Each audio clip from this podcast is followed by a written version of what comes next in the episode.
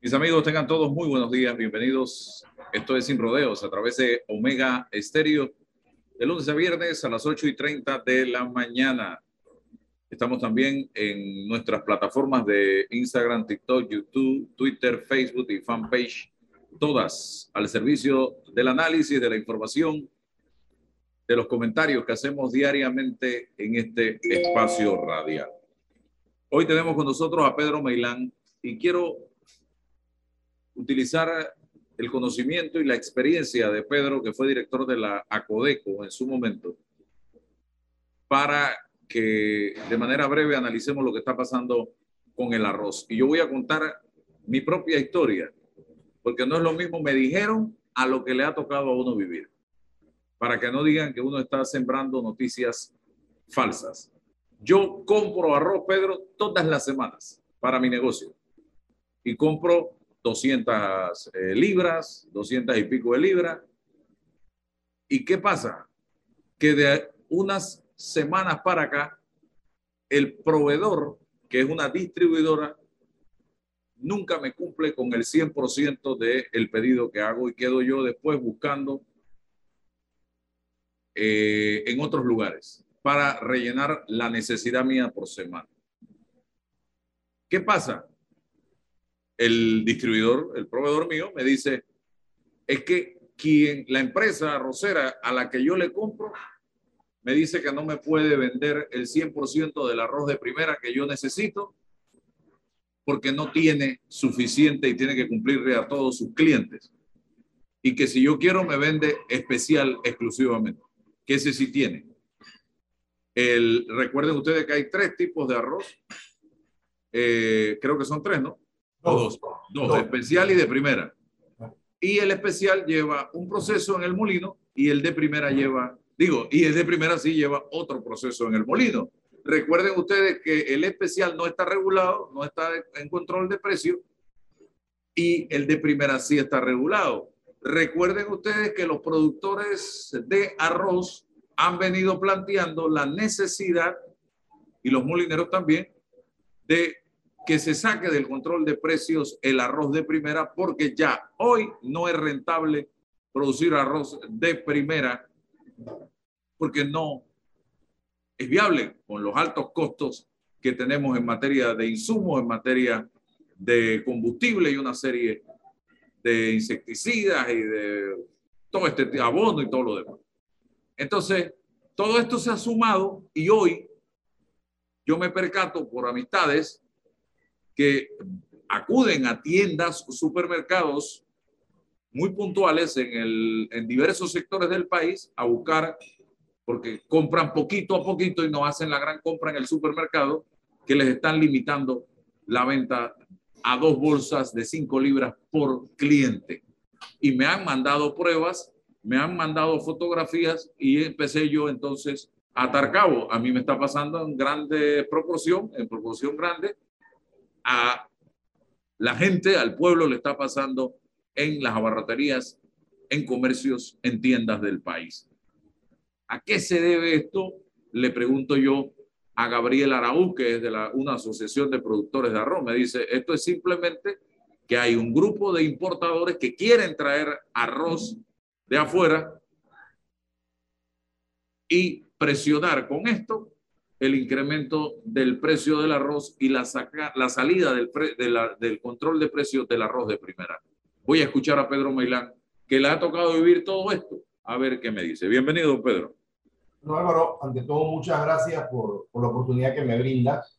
Eh, estoy un poco indispuesto, siempre trato de, de sí. contigo y, de, y de tratar de ayudar y colaborar y por lo menos intercambiar ideas con respecto a, muchas cosas que ocurren dentro del país, en este caso el tema del arroz. Y, y, tú sabes, a mí me apasiona el tema porque yo no sé si tú recuerdas que hace algunos años nosotros fuimos los creadores del arroz con pita, fuimos los creadores de, todo el tema este, de, que se podía conseguir mejores precios con el arroz. Eh, eh, quiero aclarar también que la diferencia entre el arroz de primera y el arroz especial tiene que ver con el tamaño del grano, los quebrados que hay en el grano el material yesoso y el material rojoso, rojizo, perdón, que esos son pruebas que son evaluadas por ACODECO a través del Departamento de Metrología y que creo que actualmente se está haciendo eh, un análisis del mismo, Álvaro. Mira, yo me tomé la molestia, después que tú me llamaste, de ir a refrescar un poco una cantidad de ideas y entonces hacer un resumen que voy a hacer lo más breve posible por cuestiones de, de tiempo, de cuáles son las cosas que pueden estar ocurriendo. Entonces, el primer análisis que hay que hacer, Álvaro, es si la restricción que se está dando de arroz es producto de una restricción geográfica, o sea, de un sector específico, si la restricción es producto de un canal o cadena de abastecimiento, o sea, que si es un solo comercio son todos los comercios, si la restricción es de tiempo, o sea, si es de corta duración o de larga duración, y si la restricción es marcaria, si tiene que ver con una sola marca de arroz o no. Entonces, entendiendo estos cuatro elementos o cuatro tipos de restricciones, entonces vamos a ver cuáles pueden ser los motivos por los cuales puede haber una escasez. Entonces, el primer motivo que siempre eh, está, ha, ha, existido en discusión es el tema de las regulaciones. Y cuando te hablo de regulaciones, te hablo del control de precios. Ese es un motivo por el cual se puede estar hablando, oye, es que el control de precios no funciona, crea escasez en el mercado y por lo tanto sale, sale mejor tener un, un mercado de libre comercio y demás.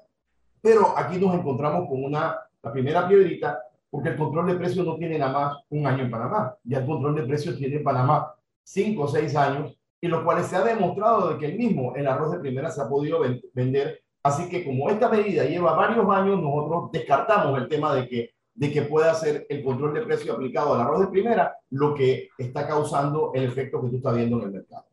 También puede existir la reducción de producción. Entonces, la reducción de producción eh, nosotros la podemos verificar claramente a través eh, de las cifras que nos da Contraloría y hasta la fecha no se ha detectado la más mínima disminución en la siembra de hectáreas de, de, arroz ni de la, cosecha, de la cosecha de arroz. Es más, la cosecha para el año agrícola que terminó el 30 de abril del 2022 fue 9.427.278 quintales, lo que representa un incremento con respecto al año pasado. O sea que aquí tampoco encontramos la causal, y disculpa que en algunas ocasiones venga a leer porque son cifras específicas. Yo me fui a hacer la tarea y entonces aquí estoy dándote los resultados. Entonces, podemos irnos también al tema del incremento de los costos de insumos, que también lo mencionaste antes. Puede ser que, que la traída de los agroquímicos, la traída de una gran cantidad de insumos que, que, que se utiliza para la producción de arroz, eh, pueda estar tratando problemas producto de que actualmente vivimos la guerra en Ucrania de que hay un, una, una inquietud en el sector arrocero por los fertilizantes que requieren su producción, pero ¿por qué nosotros aquí decimos que tampoco tiene que estar el problema? Porque el gobierno ya anunció el acceso a fertilizantes y están garantizados para las siguientes cosechas, lo que quiere decir que, que en el tema de fertilizantes no puede ser lo que esté causando esta escasez que tú estás viendo. También hay que analizar también el tema del diésel eh, y del combustible que ha habido un aumento en el sector. Otra de las causales puede ser la desviación de comercio. En la desviación de comercio lo que tenemos es cuando tú desvías el producto hacia otras áreas, o sea que en vez de tú ser un importador, tú lo empiezas a exportarlo. Entonces, no hay cifras en la República de Panamá actualmente de que el arroz esté saliendo de Panamá y se esté desviando a otros mercados, por lo tanto, esta está totalmente descartada. Y entonces entramos una que, que, que, que sí puede estar dentro de cosas, que es el tema del boicot y el acaparamiento por parte de los oferentes. Entonces aquí, en este del boicot, es donde los productores se ponen de acuerdo con el fin de crear una escasez ficticia con el fin de, con el fin de poder aumentar los precios.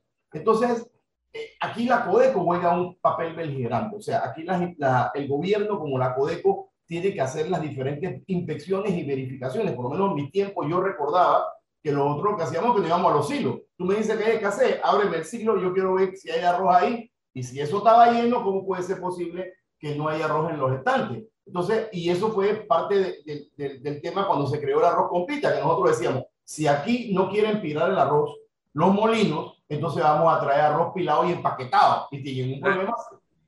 ¿Sabes, Pedro? Ayer hablaba con otro productor de arroz y me dijo, es que arroz hay.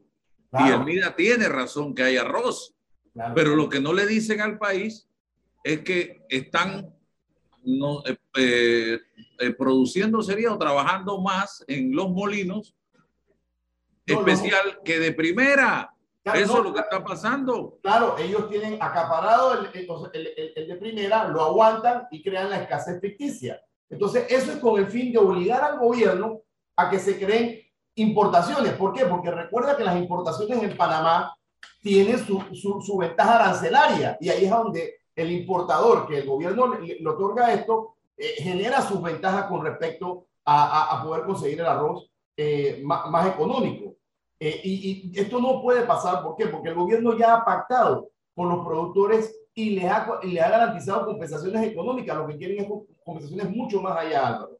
Y por último, entonces tienes el cambio drástico de la demanda, que esta también la descartamos totalmente porque el consumo de arroz de una familia, que lo sabemos todos, es 154.3 libras. Claro, ese número es un número eh, que se marca en decimales, producto de que, de que es un análisis de canasta básica, y, y nosotros nos mantenemos eh, con ese consumo eh, permanente. es uno de los más altos del mundo, así que este cambio drástico de demanda no existe, es el mismo que se ha mantenido.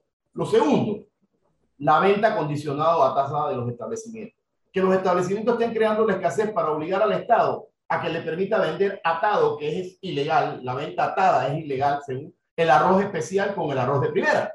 eso, es lo que están, eh, eh, eso es lo que hacen en el caso del que me vende a mí para el restaurante. Le dicen, me tienes que comprar tanto de especial y te vendo tanto de primera. Entonces, el que me vende a mí me dice, yo no puedo hacer nada porque yo necesito tener mercancía para poder venderles a ustedes, mis clientes. Así que ya lo están haciendo, la venta atada o casada, como la venta lotería. Bueno, ahí es donde Codeco tiene que verificar eso, eh, verificar a Covipa, que es la asociación que los aglutina a ellos, y verificar si la, la medida que se está utilizando es con el fin de que el gobierno les permita importar más arroz. Porque, ¿por qué tú vas a importar más arroz, Álvaro, si tú tienes en el mercado arroz?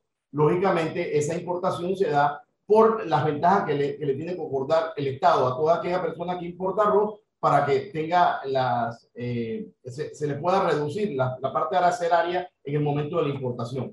Esa venta condicionada o atada y en la forma que se hace es totalmente ilegal. Creo que a Codeco, entendiendo lo que ha ocurrido, estuve leyendo por aquí, eh, creo que ayer o antes de ayer mandaron un comunicado en el cual decían que estaban haciendo las diferentes eh, inventarios en, los, en, los, hilos y demás para determinar qué es lo que estaba ocurriendo y que ellos no habían visto en el mercado ningún tipo de distorsión que no existía, pues distorsión eh, actual con la cantidad de producción, no que no han visto en el mercado distorsión, sino que no existía eh, distorsión con la producción que había, que no debería, no debería existir la distorsión esta de, de la escasez de arroz de primaria. De primera. La otra es las dificultades en la logística y cadenas de producción.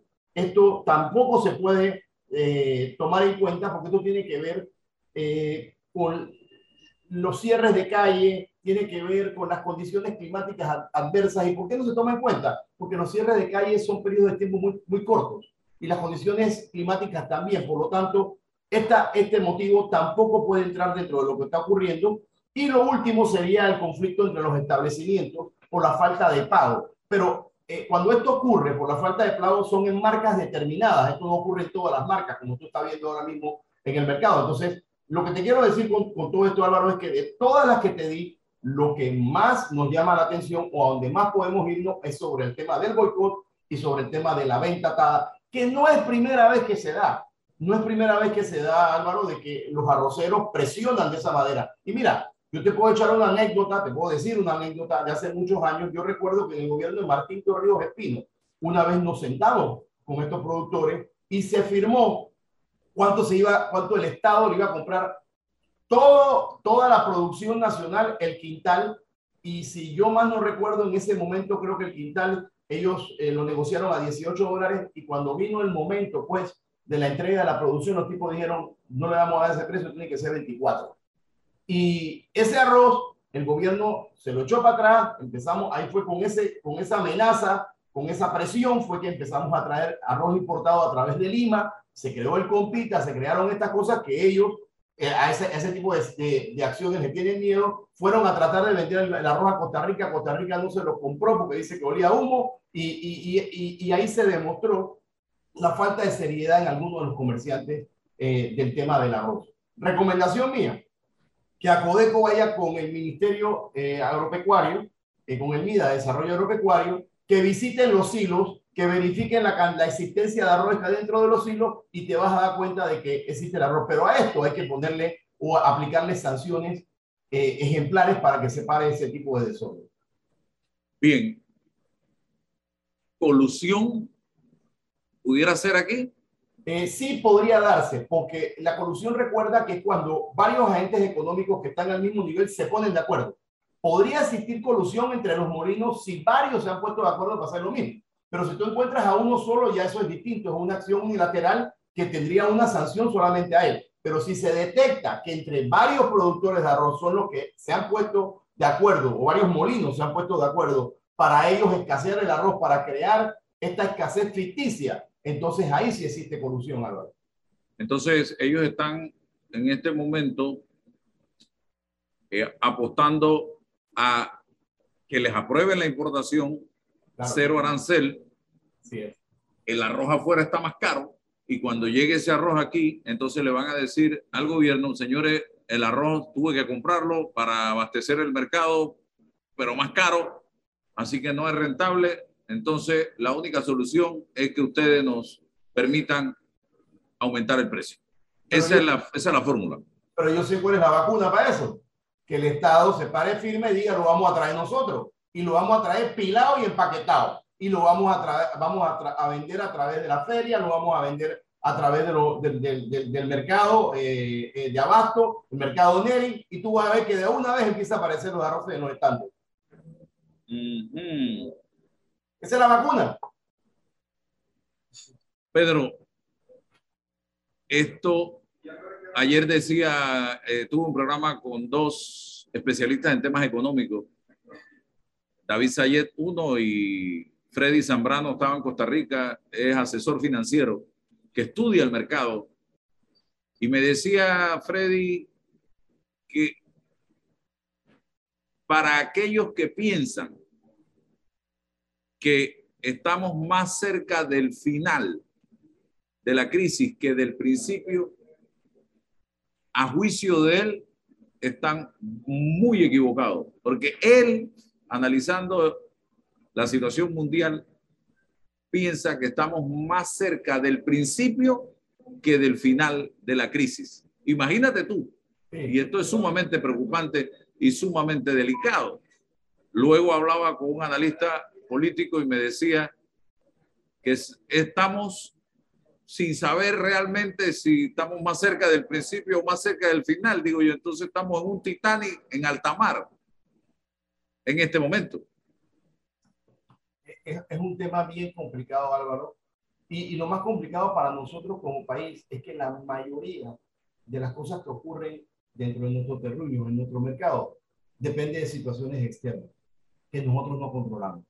Y en el tema alimentario más todavía, porque nosotros no somos un país que produce nada. Panamá de por sí siempre ha sido un país de servicio. Nosotros eh, hacemos servicio a través del canal de Panamá, nosotros tenemos turismo, nosotros teníamos un servicio de las sociedades anónimas que las han satanizado totalmente, teníamos un sistema bancario internacional, teníamos la zona libre. Ese, ese es el país nuestro, donde nosotros nos esforzábamos por, por, por dar servicio. Y el tema de, productividad nuestro era un tema bajo, que es, un tema hacia el cual el Estado tiene que empezar a dirigirse sobre la seguridad alimentaria.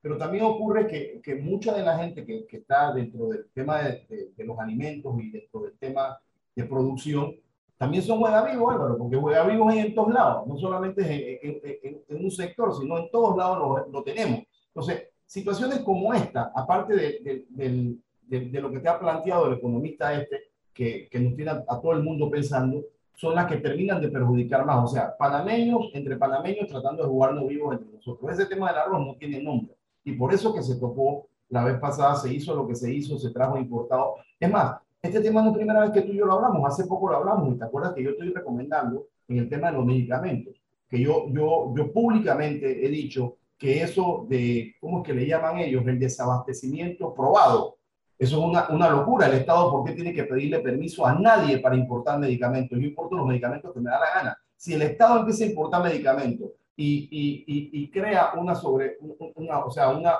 una, oferta muy alta dentro de la caja del Seguro Social, que, que nosotros no tenemos que esperar un desabastecimiento eh, eh, de medicamentos. ¿A quién le convienen los desabastecimientos? A las empresas farmacéuticas que están aquí. Entonces, yo lo que tengo es que, que, que tener de, más medicamentos dentro de la caja del Seguro Social, e inclusive cuando me sobren, empezar a abrir farmacias eh, de escasos recursos en los centros de salud, Este es el mismo mecanismo, Álvaro. El Estado ve que está ocurriendo esto, traiga el arroz, pero tráigalo ya pilado para que los molinos no tengan ni siquiera que pilarlo, porque parte del problema puede estar dentro de los molinos, porque ellos son los que pueden acaparar porque tienen los silos, Álvaro. Entonces, tráeselo pilado y empacado y tú vas a ver cómo al día siguiente hay arroz por todos lados.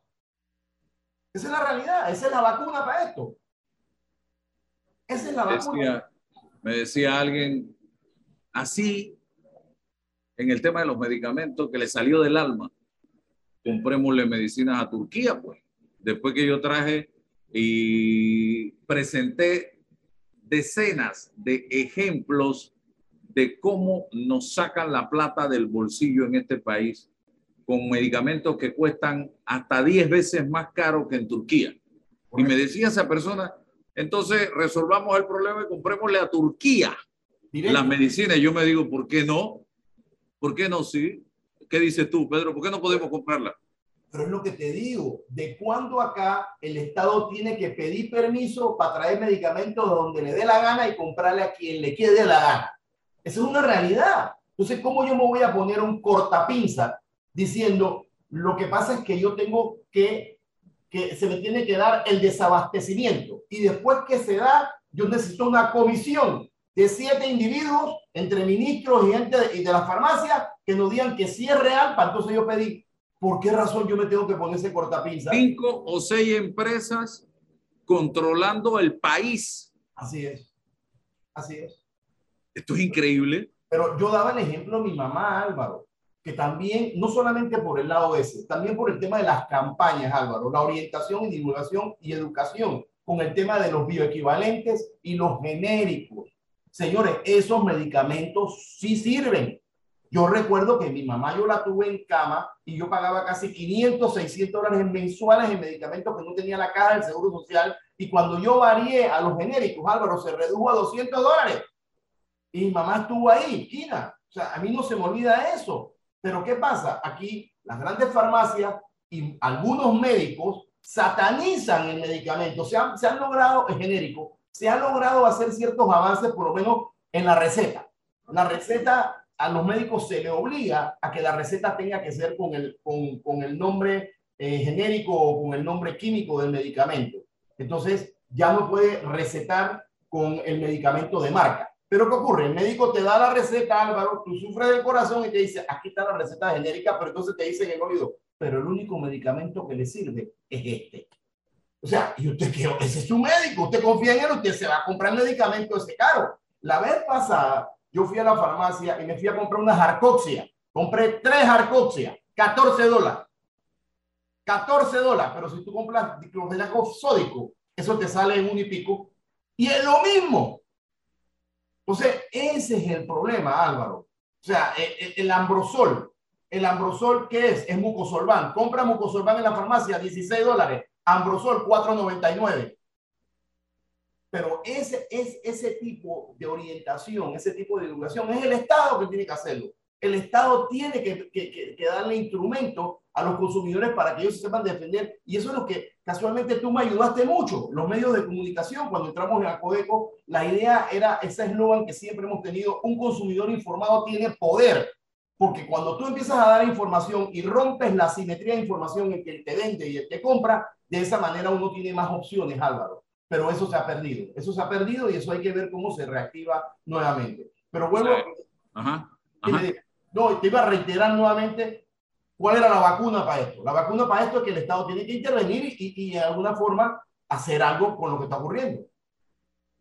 Y yo, escuchándote, me fui redactando un tuit en la misma línea. ¿Qué le impide al Estado tomar la decisión de comprar medicamentos en otro país para que los panameños tengan medicinas baratas y de buena calidad.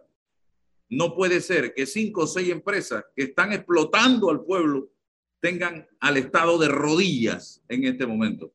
Presidente, usted se debe al pueblo. Usted no se debe a cuatro, cinco o seis empresas farmacéuticas que, repito, están haciendo toda la plata del mundo en este momento a costa del pueblo. Y mucha gente, y yo le decía a mucha gente, eh, ayer creo que fue que salió un comunicado, o anteayer, ayer, eh, eh, que la mesa de diálogo está trabajando en el desabastecimiento. Es que aquí el tema no es solo el desabastecimiento en la caja y en el MINSA, porque don Pedro, yo le preguntaba a la gente cuántas veces que nos sentimos mal, preferimos pagar en una clínica privada, porque si tú vas al seguro o al MINSA a sacar una cita, te la dan para dentro de 10 meses, un año. Y cuando tú tienes un problema, tú quieres saber rápidamente qué tienes y, y tratártelo porque uno no sabe qué se está cocinando por dentro. Así es. Entonces, si tú esperas eso, estás frito muchas veces y te mueres. O cuando llega el momento ya es la enfermedad ha tomado cuerpo. ¿Qué haces? Vas a Paitilla, vas a San Fernando, vas a, Panamá Clinic, vas a Punta Pacífica, vas a la Nacional, a la América, donde sea.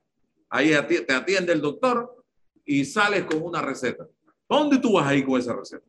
¿Tú vas para el Seguro Social con esa receta? La mayoría de las veces automáticamente vas a la farmacia privada. ¿Y qué quedas pagando 10 veces el precio real del medicamento? Entonces, a eso es que tiene el que apuntar también el presidente de la República, que en campaña, yo lo tengo y lo he sacado, yo no sé si usted lo ha visto, habló de la mafia de los medicamentos en el sector privado y público, habló de farmacias, como usted acaba de plantear, populares, con medicamentos genéricos de buena calidad, y habló de bajar los precios. Y la única forma de bajar los precios es que el Estado le meta presión haciendo el, trabajo también. Bueno, yo lo voy a hacer, pues porque a mí yo me debo al pueblo panameño, ese fue el que me eligió, el que me puso aquí, y yo tengo que defender los intereses de ese pueblo panameño. Si ustedes no se ajustan los pantalones y se ponen a tono, entonces yo, Estado, voy a hacerlo. ¿Y quién es el representante del Estado ante el pueblo? El presidente de la República, don Pedro. Álvaro, mira, dos preguntas fáciles. Cuando tú abres tu refrigerador en la casa y te falta algo, ¿qué tú haces? Voy a comprarlo, ¿no? Vas a comprarlo. Entonces el Estado resulta ser que cuando se da cuenta que no hay algo, él tiene que decretar un desabastecimiento y tiene que ver cómo le, le, le hacen un análisis de ese desabastecimiento. Señores, el Estado es el papá de todos los asociados. Él es el que vela por nosotros. Él no tiene que esperar ni decretar absolutamente nada para tomar medidas en las cuales tiene que importar. Eso directamente lo puede hacer para tener eh, medicamentos más económicos. Y segundo, Álvaro, tú has tocado una, una realidad. No vamos a un hospital privado, no vamos a una clínica privada, independientemente de que existan de, de, diferentes extractos sociales, porque hay clínicas más económicas que otras, pero ¿cuántas personas, Álvaro, tienen esa posibilidad de hacerlo? Yo estoy seguro que son muchas más las que no tienen la posibilidad de ir a una clínica privada y tienen que pasar por el tema de, la caja del seguro social o de los centros de salud. Eso es una realidad. Esa es una realidad que hay que ver cómo se le pone el cascabel al gato en alguna forma. Eso aunado al hecho de que en los últimos 10 años nadie le ha hecho una revisión al tema del programa de invalidez, vejez y muerte. Que todos aquí sabemos, y no es un secreto, de que hay un déficit muy grande en el cual hay que ver cómo esto se va a poder resolver, porque es el tema de las jubilaciones y es el tema de una gran cantidad de, de, de la esperanza que tienen muchas personas que ya van para su mayoría de edad. Entonces son, son temas que son sensitivos y que hay que ver cómo se le encuentra una salida. Oiga, don Pedro, ¿puedo hacerle una pregunta fuera de, del tema para que lo llamé? Dígame. Por ahí andan rumores de que usted tiene eh, intenciones de incursionar en la política electoralmente hablando. ¿Eso es cierto? ¿Lo ha pensado? De que, de que uno lo ha pensado, lo ha pensado. O sea, uno siempre ha pensado eso, pero fíjate, yo te voy a hacer un recorder y para atrás. Yo hubiera tenido, y, todavía uno la puede tener, desde hace mucho tiempo, eh, la, la, visión de poder hacerlo. Eh, cuando antes de yo salir de Acodeco, yo hubiera, yo hubiera utilizado ese trampolín para hacerlo políticamente, y eso demuestra de que por lo menos Pedro Meilán, cuando lo ponen en un cargo público para hacer un trabajo, lo hace con el fin de poder hacer las cosas bien y ayudar a los demás. Tú no has visto que nunca Pedro salió de un cargo público para ir, como otros lo han hecho, para entonces ir a buscar una legislatura o ir a buscar algún tipo de cosa. Por ejemplo, yo en la actualidad no, sí me ha pasado por la cabeza lo que pasa en lo difícil, que es poder optar por un cargo público, eh, donde podría existir una mayor facilidad, Álvaro, que fuera en el tema de las legislaturas, porque ya hay diputados independientes, pues Pedro Meirán no quiere correr a diputado. O sea, yo no tengo ningún interés, como están las reglas, de juego dentro de la Asamblea para yo querer ser diputado. Porque ese cuento me lo cambia. Ese cuento de que yo voy a ir para cambiar eso, dime cuál de los que ha ido diciendo eso ha cambiado. Ninguno. La Asamblea, a cambiarse, hay que cambiar las reglas. Y ellos mismos no se van a cambiar las reglas. Así que ahí vamos a tener un problema permanente con respecto a cómo se maneja el tema de las diputaciones y demás. Pero ese cuento de que yo voy porque yo quiero cambiar esto y van a ver que va, eso no, me la compra Quedan abrazados todos y después, los buenos con los malos quedan abrazados. mira, a lo mejor no están abrazados, pero a lo mejor quedan ahí maniatados y que no hacen nada y, entonces tú ves proponiendo leyes que bueno y hasta ahí llegó, hasta ahí llegó todo ese show que hicieron. Entonces, si yo para correr a diputado, yo prefiero hacer un movimiento fuerte para que hayan los cambios que se, que se necesitan en el tema de la asamblea para hacerlo. Pero sí, siempre las aspiraciones políticas están en todos lados, Álvaro. Todo, el, el, hombre es un animal político, pero yo de verdad no, no he estado comentando por ahí eh, la intención de hacer algo. Hace poco tú sabes que me, me, llamó mucho la atención el tema de defensor del pueblo. Yo metí los papeles. Eh, lastimosamente, pues escogieron, o sea, lastimosamente para mí, escogieron a, a otra persona. Eh, eh, cada, cada, cada, cada uno tiene en mente las cosas que cree que le convienen al país. Bueno, por ahí las cosas. Pero por lo menos tú me preguntas a mí, Álvaro, si a mí el gobierno me ofrecería algo, por ejemplo, ¿cuáles serían mi, mi respuesta? Yo quiero el IDAN, la basura y el tránsito. Donde hay problemas. Donde hay problemas, porque es que el, el grano de arena que cualquier persona puede darle al país es tratar de solucionar las cosas que están malas. Yo para qué quiero sentarme en un lugar que todo está bien y que todo es paseo. Yo quisiera ir a un lugar donde las cosas... A mí cuando me entregaron la Codeco venían de cerrar, de clausurar la autoridad anterior, que era la CLICLAC.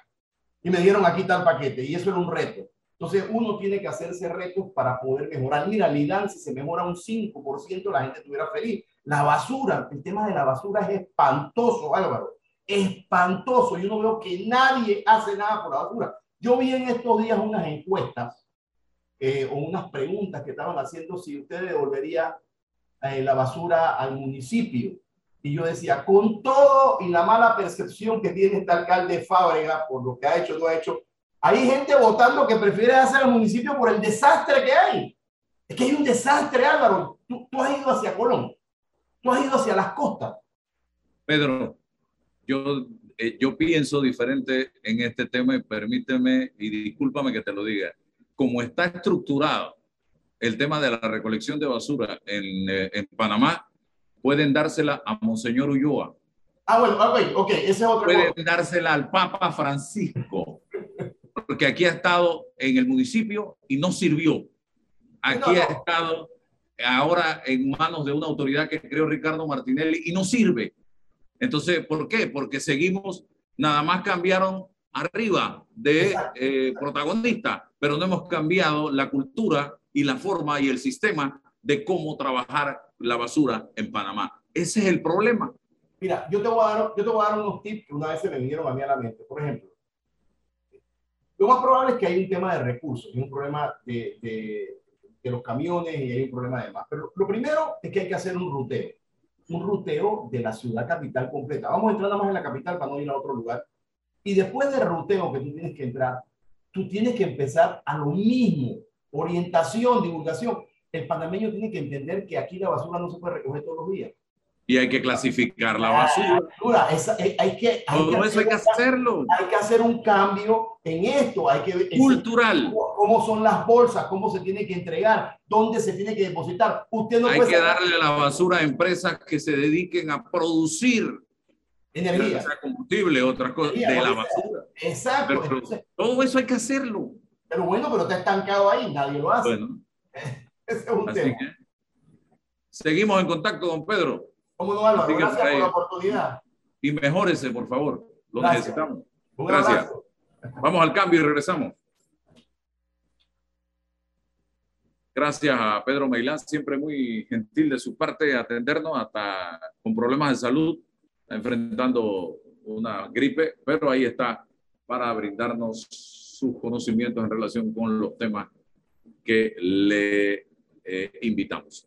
Pero bueno, sí, el tema de la basura, el tema de la basura. Ayer yo veía, me puse a revisar el gobierno de Ricardo Martinelli antes del gobierno de Martinelli, con la DIMAUT, crisis en la basura.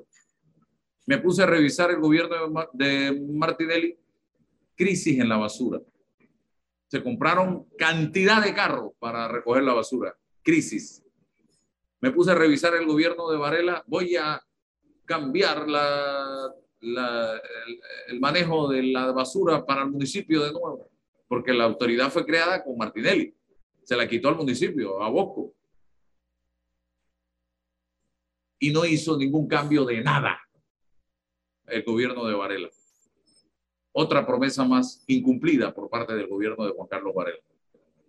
Llegó el gobierno de Cortizo, se puso a gritar en, en enero siete meses de gobierno en un acto de que él no estaba hecho de leche condensada y, le hizo, y, ahí le pegó a la mesa y le gritó al contralor y al procurador y pónganse los pantalones y ustedes que la autoridad de aseo no hay que los estoy vigilando y nadie tiene que pagar coima ni al IDAN ni a la autoridad de aseo y que no sé qué. Y ahí está la autoridad de aseo. Miren cómo está eso. Hay basura por todas partes en la ciudad capital de Panamá. Y ya el presidente ni grita. Ya no grita siquiera. Ya se le olvidó gritar. Cristiano Adames, presidente de la Comisión de Salud, en el 2018, antes de que de las elecciones en la asamblea parado criticando el problema de la basura. Aquí lo tengo. Aquí lo tengo, señoras y señores.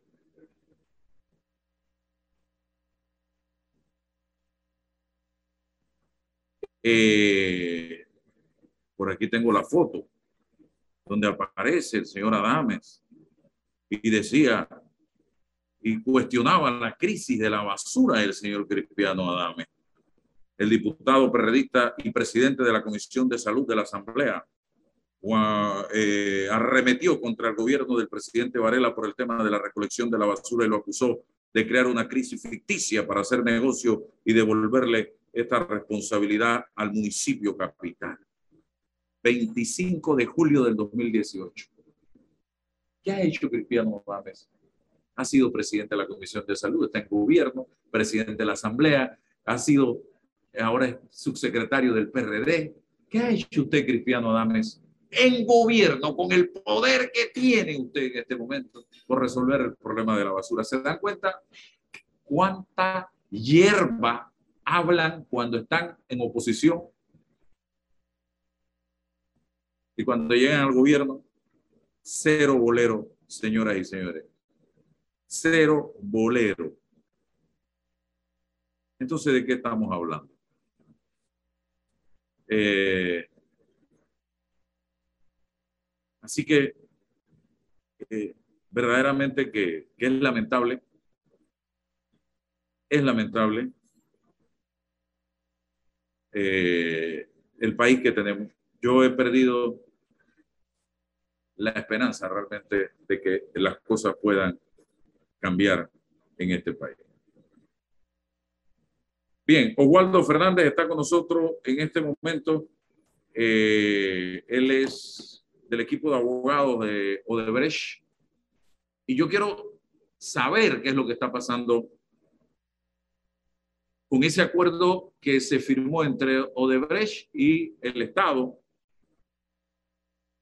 eh, y el Ministerio Público cuando surgió todo este tema eh, de Odebrecht hace ya varios años atrás. El señor eh, Oswaldo Fernández, brevemente, ¿cuáles son las condiciones establecidas en el acuerdo con la empresa Odebrecht? A ver si usted me cuenta. Bienvenido.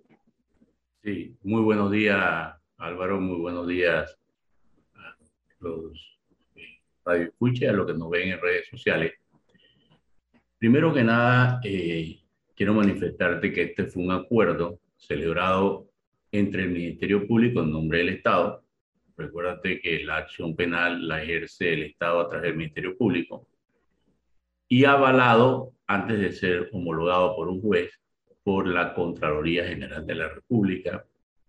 Una vez llegó a un consenso en cuanto al acuerdo, fue homologado por el juez 12 de Circuito Civil de Panamá en audiencia eh, este acuerdo conlleva, ¿no?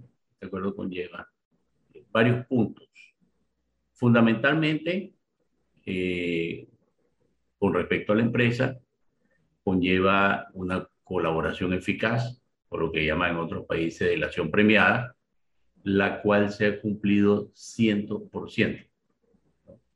Las personas eh, que estaban en Panamá o en Brasil, que tenían conocimiento del caso, colaboraron con el Ministerio Público eficaz y efectivamente. ¿no? Dieron toda la información que logró que el Ministerio Público pues, pudiera tener una investigación más rápida y más precisa. En segundo lugar, el acuerdo conlleva ¿no? Eh, un pago de una multa por parte de la empresa. La colaboración eficaz es por parte de personas naturales debidamente identificadas y por parte de la empresa de los documentos que ellos tuvieran en sus archivos. Y el pago de la multa era para la persona natural, o sea, el grupo de Brecha en Panamá. Además de esto, que son los dos puntos, diríamos, claves fundamentales, eh, en el acuerdo se establece también, que esto es muy importante, eh, que la empresa no quede interdictada para participar en licitaciones públicas eh, ni para participar en, ningún tipo de acto de construcción o sea, sea privado incluso en la República de Panamá. Y además algo que también yo he recalcado bastante es que en el propio acuerdo se señala que se realiza para preservar las fuentes de trabajo en Panamá y la operatividad de la empresa. Entonces, eh, estos más o menos podrían ser puntos importantes del acuerdo. Vuelvo y te repito, lo fundamental, que es un acuerdo de colaboración eficaz y hay un acuerdo de pena, ¿no? que es la multa que se le impuso a la empresa. La multa son 220 millones, de las cuales eh, se tomó en cuenta lo que dice la ley, eh, más o menos un aproximado de 60 millones que arrojan los auditos que hace eh, Estados Unidos, Brasil y Suiza y que le entregan a Panamá, porque recordemos que esta investigación comenzó por allá. Se puso el doble y el tema de que serían 120 millones y el tema de los otros 100 millones, pues fue una eh, situación que impuso el Ministerio Público, ¿no? Porque dijo que por haber usado el sistema eh, financiero, el sistema bancario panameño para blanqueo de capitales, pues se le imponía una multa adicional de 100 millones de dólares. El beneficio para el país, en el fondo, con este acuerdo, ¿cuál sería? ¿Tú sabes cuánto hubiera demorado el Ministerio Público investigando las cosas que los colaboradores manifestaron, las informaciones que dieron? Además, el país ha recuperado millones de dólares en relación con estas informaciones. Pues se dijo dónde estaban bienes, dónde estaban eh, cuentas, o sea, alguna colaboración eficaz, como te dije hace un momento, 100%. Eh, hay ahorro de tiempo, o sea, lo que iba a demorar años se consiguió con un acuerdo. Es que los acuerdos, que es una figura eh, típica del sistema norteamericano y que en América Latina ahora se ha cogido con el sistema acusatorio e incluso en Panamá y en otros países con el sistema inquisitivo eh, mixto, ¿no? ahorran tiempo ahorran dinero al Estado, ¿no? porque permiten ¿no? Rápidamente resarcir el daño que se pudo haber causado por el delito. ¿Qué significa capacidad de pago? Ese es un término que se está utilizando mucho. Ok, la capacidad de pago que tenga la empresa, ¿no? Se presumía en, eh, o se presume dentro del acuerdo o dentro del espíritu y la letra del acuerdo cuando se negoció, que la empresa en ese momento tenía 10.000 colaboradores aproximadamente.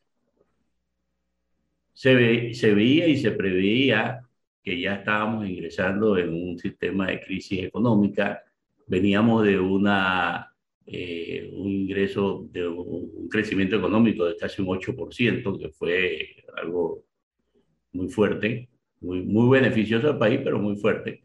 Y se preveía ya un descenso económico. Este, y lo que se trató de decir es que la empresa tuviera su facilidad de eh, participar en actos públicos y privados para no tener que despedir colaboradores, lo cual, pues, definitivamente no se ha conseguido, porque a partir de ese momento incluso hubo un gobierno, el gobierno eh, anterior, que manifestó públicamente en forma verbal que le pedía a la empresa que no participara en licitaciones. Y la empresa, pues, se acogió a esa situación que no era legal, pero que, bueno, sabemos que políticamente en un momento dado, pues, eh, uno tiene que cumplir un poco, y más cuando tú estás en una situación como la que se encontraba la empresa. Entonces, esa capacidad de pago no se ha logrado, ¿no? ¿Y por qué se parte de ese principio o de esa negociación? Porque nadie, nadie, ni antes ni durante la negociación, ni siquiera ahora, puede objetar, puede objetar la calidad de las obras de Odebrecht. Ayer yo conversaba con un grupo de personas que me imagino que en este momento deben estar viendo porque conocen de esta entrevista, y uno me decía, oye, tanto que se hablaba de la cinta copera, de la cinta coimera, no sé qué, y es el ícono turístico del país. Todo el mundo va a correr ahí a tomarse fotos y hasta el día de hoy nadie puede negar la calidad de las obras de la empresa. ¿no? O sea, no ha ocurrido absolutamente nada que diga. Entonces, oye, una empresa de esa calidad, las personas que participaron, y yo siempre lo he reiterado en el esquema, fueron 77 en el mundo y la empresa tenía casi 200 mil colaboradores en el mundo. Entonces, dígame. Eh, está, el, ¿Está el Estado obligado a darle obras o contratos a Odebrecht para que pague la multa? ¿Se definitivamente que no, no está obligado.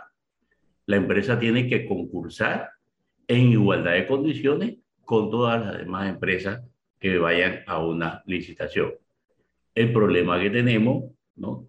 es que uno, apenas Odebrecht entra a una licitación, comienzan trabas, entorpecimiento, yo dije en estos días públicamente de un pajisalvo que en una institución se hizo mal y después la propia institución dijo que el pajisalvo estaba mal, que tenía un error y que por eso la empresa no podía.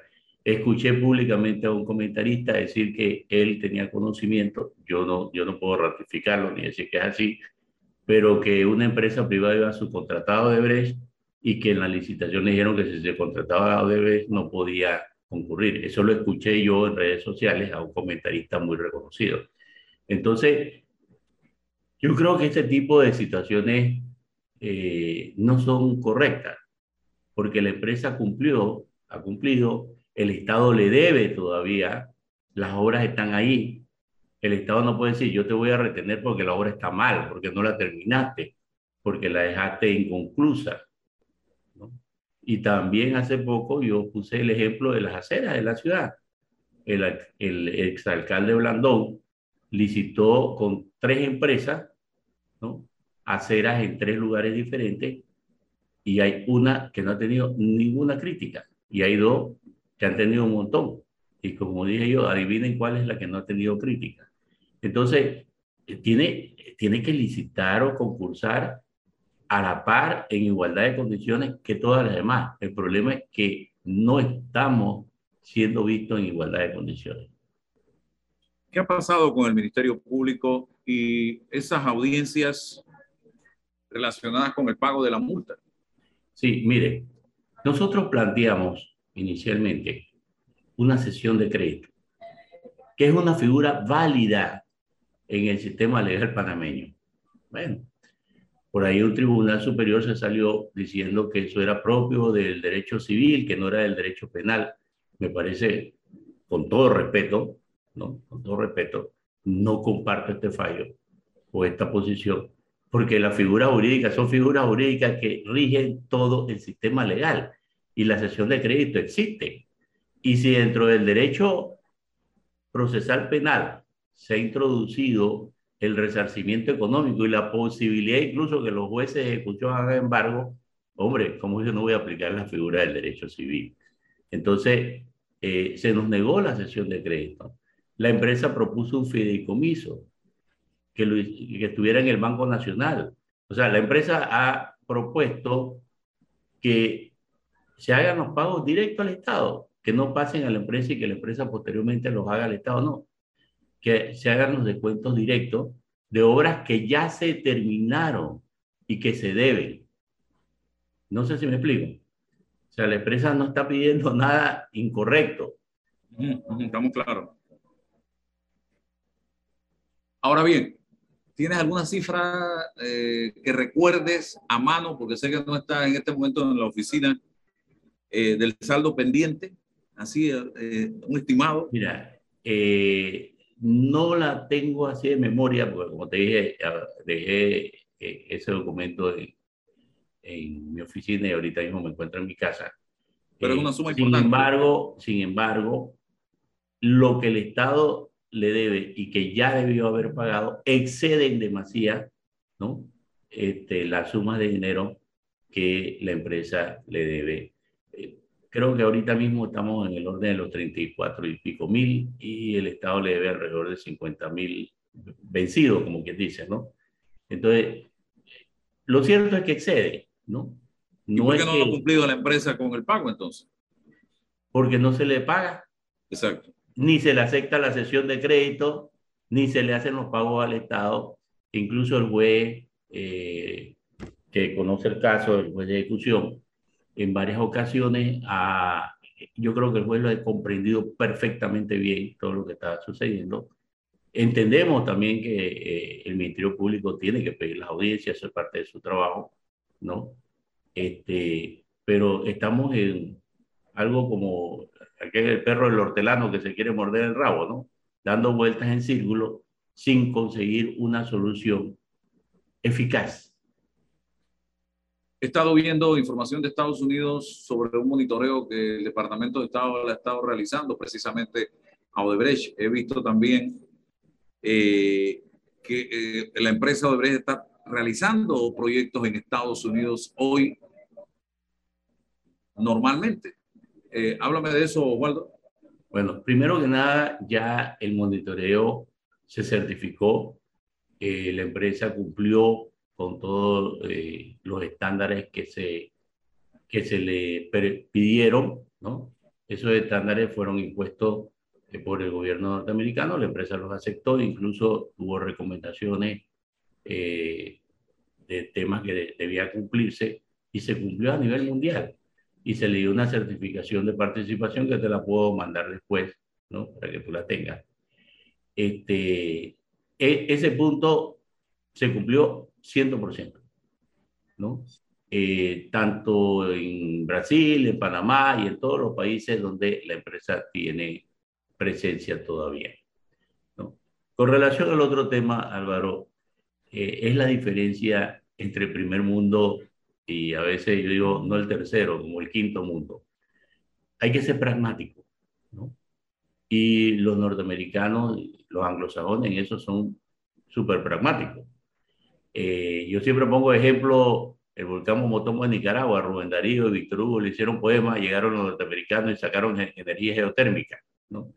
Entonces, este, e-, es una empresa que personas conocidas eh, eh, de Estados Unidos, de la Florida, por ejemplo, me han dicho a mí, una empresa que tiene mejor calidad de construcción que las nuestras.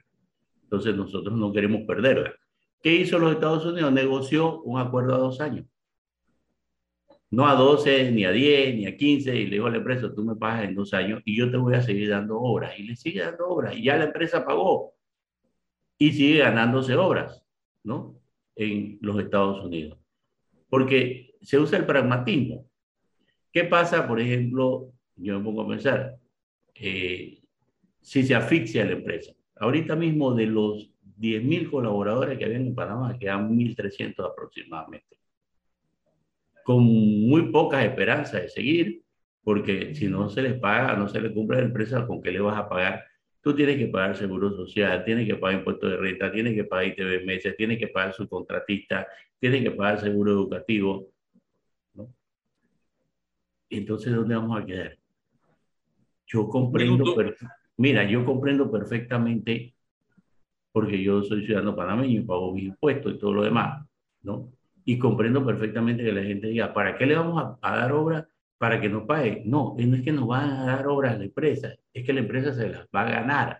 Lo único que pide la empresa, o, yo, pues, en este momento lo voy a decir yo como abogado externo de la empresa, lo único que quisiera yo es que la empresa tuviera las mismas oportunidades y que además se le cumpla, así como la empresa cumplió con el Estado panameño en la entrega de las obras, se le cumpla. Ya fue sancionada, ¿no? Estamos Aquí no estamos revictimizando, aquí estamos recriminalizando a, una empresa donde ya nadie de los que participaron está. O sea, eso es otra cosa que tenemos que comprender. Tú puedes tener 10 mil, 20 mil personas y dos o tres saben lo que se está haciendo incorrectamente. La empresa nunca negó responsabilidad. Es más, antes de que aquí en Panamá se abriera cualquier investigación, nosotros nos presentamos en 1900, 2017, 2017, febrero, nos presentamos al Ministerio Público. ¿Por qué? Porque el análisis, oye, esto pasó, todos nos quedamos sorprendidos, ¿no? Eh, por razones, pues, vínculos míos con Brasil en el pasado. Yo, yo fui contratado por la empresa como abogado externo casi desde que ellos llegaron y, y, todo el mundo se quedó sorprendido de lo que estaba pasando. Había rumores y todo lo demás como siempre ahí, pero no había una prueba contundente. Entonces, eh, yo sí aprovecho para hacerle un llamado a las autoridades, al Ejecutivo, al Ministerio Público. Yo sé que no puede hacer mucho en ese sentido, pero de todas maneras podría ayudarnos, ¿no? para que se cumplan los compromisos que se tienen con la empresa, para que la empresa a su vez pueda cumplir los compromisos. Oswaldo Fernández, abogado de Odebrecht, conversando con nosotros, explicándonos un poco, haciendo docencia sobre la situación actual en cuanto al tema del pago de la multa y las contrataciones con la empresa Odebrecht. Gracias, Oswaldo, por estar con nosotros en la mañana de hoy a la orden me comprometo contigo, ahora que llegue a la oficina, a enviarte eh, la documentación que te dije para que tú la tengas. Por favor. ¿no? Y gracias. gracias por la oportunidad. Eh, fíjate que me he percatado, a veces como uno está inmerso en este tema, cree que todo el mundo lo sabe, pero me he percatado que la mayoría de las personas eh, pensaban que la empresa no podía participar en contrataciones ni públicas ni privadas en Panamá. Y eso no es cierto. Bueno, ahí está. Gracias, Waldo. Estamos en contacto. Muy buenos días. Hasta luego. Gracias. Seguimos acá con otro de nuestros invitados, Jesús Balbuena. Está con nosotros en la mañana de hoy. Bienvenido. Gracias por acompañarnos, Jesús. Buenas, buenas. Son suyos. Adelante. ¿Qué tenemos para esta semana? Eh, Álvaro, bueno, yo muy contento de estar conversando con ustedes. Como siempre, hay noticias en redes sociales, eh, todo lo que está ocurriendo en el mundo digital durante esta semana. Y es que eh, una de las noticias que tiene que ver con Instagram es que apareció, por cierto, en CNN, es que Instagram va a notificar a sus usuarios sobre los niños desaparecidos. Este, ¿Qué significa esto? Que la red empezó a desplegar una función de alerta para Estados Unidos que se llama Amber, eh, en su plataforma donde va a empezar a notificar eh, a los usuarios sobre niños desaparecidos en su área. O sea, es decir, eh, está haciendo como una fusión con otra aplicación para poder contar un poco con esa, con esa herramienta y poder comentar un poco o alertar sobre niños que han sido desaparecidos sobre esa área donde esté la persona.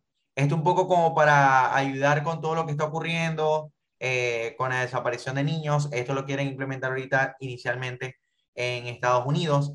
Me encantaría compartirles incluso una imagen de cómo se ve, pero básicamente en nuestro propio perfil de Instagram este, se vería eh, un recuadro donde a través de esta herramienta eh, aliada que se llama Amber, este, aparecen fotos o empiezan a aparecer fotos o videos de niños perdidos como tal. Y se puede ver incluso la ubicación geográfica, desde qué fecha está, está perdido, este, y hay un botón directo que tiene de alerta o de reporte para reportar a las autoridades o avisar este, que has visto quizás ese niño este, como tal. Es un poco como esa necesidad que tiene ahorita Instagram y Facebook como de aportar a la parte de responsabilidad social y pues sentir que sus aplicaciones también ayudan a las personas de una u otra forma. Este, pero es cierto que está ocurriendo. Lo otro es que Facebook, eh, a través de su Facebook Messenger, quiere facilitar las llamadas y agrega una, una pestaña que esté dedicada para las llamadas de voz y video. Este, esa es una remodificación que está haciendo ahorita con su diseño, donde nosotros a través de esa aplicación sabemos muy bien que existe la aplicación de Facebook, pero existe también una aplicación de Facebook Messenger aparte, donde podemos hacer llamadas. Eh, se está trabajando ahorita en la modificación del diseño de la aplicación este, para añadir la pestaña de llamadas de audio y video eh, de una forma como mucho más sencilla, mucho más amigable. Y bueno, algo que te iba a comentar que, que tenemos muchas semanas hablando del metaverso, pero este, viene o se acerca para el 28 de junio este, unas charlas sobre diseño, creatividad y tecnología que se va a llamar Meta Festival, que es el primer festival gratuito en el metaverso. Este, esto, digamos que va a ser un festival de 24 horas, va a suceder en el metaverso. Este, van, o sea, van a haber charlas de líderes expertos, lo podemos buscar en internet este, solo se van a instalar Wi-Fi y el ticket, obviamente, para conectarse el 28 de junio, durante el tiempo que uno lo prefiera. Este, y bueno, se va a hablar incluso de NFTs, de blockchain, de procesos creativos, de diseño, de creatividad. Para buscar un poco más información sobre esto, podemos colocar en internet Meta Festival y podremos encontrar más información también sobre este, sobre este evento, este evento innovador, por decirlo de esta forma. Este, y bueno, pues nada, Mm, siguen saliendo noticias de Meta. Eh, estamos hablando de que ahora están los ray eh, o, los lentes de, de, esta marca este, para, para el metaverso. O sea, que esta marca también ha tenido su alianza y su inversión también para el metaverso. Y bueno, este, es parte un poco de lo, que, de lo que está ocurriendo ahorita en el mundo digital. Este, y bueno, tenemos de todo, o sea, todo está ocurriendo. Este, TikTok sigue también actualizando su herramienta, su aplicación este, para mejorar la experiencia del usuario este, de una forma mucho más simple, este, pero es parte de lo que estamos ahorita eh, revisando como tal. Eh, recomendaciones para las personas, para las marcas, para quienes están hoy pensando qué hacer con su negocio y si entramos en lo digital o no, eh, pues definitivamente cada vez el tiempo nos da la fuerza y la razón de decir si tengo un negocio, tengo que estar en digital, tengo que estar en redes sociales. Eh, debo aprovechar todas estas ventajas y todas estas noticias para ver cómo las utilizo a mi favor como negocio o como marca para poder producir mucho más, que eso es lo que muchas personas también desean a través de estas plataformas. Ah, está en silencio. Dale tus redes sociales a la gente para que Ah, perfecto. Bueno, perfecto. Para cualquier asesoría o cualquier información, incluso académica, porque tenemos programas formativos y cursos sobre redes sociales, eh, mis redes sociales arroba socialchucho en Instagram y Facebook, eh, también en Twitter y en LinkedIn, TikTok eh, arroba socialchucho. Por allí me pueden seguir y me pueden escribir con mucho gusto. Muy bien, gracias Jesús Balbuena y a todos ustedes por su sintonía. Si Dios nos da permiso, el lunes estaremos nuevamente con ustedes. Feliz fin de semana.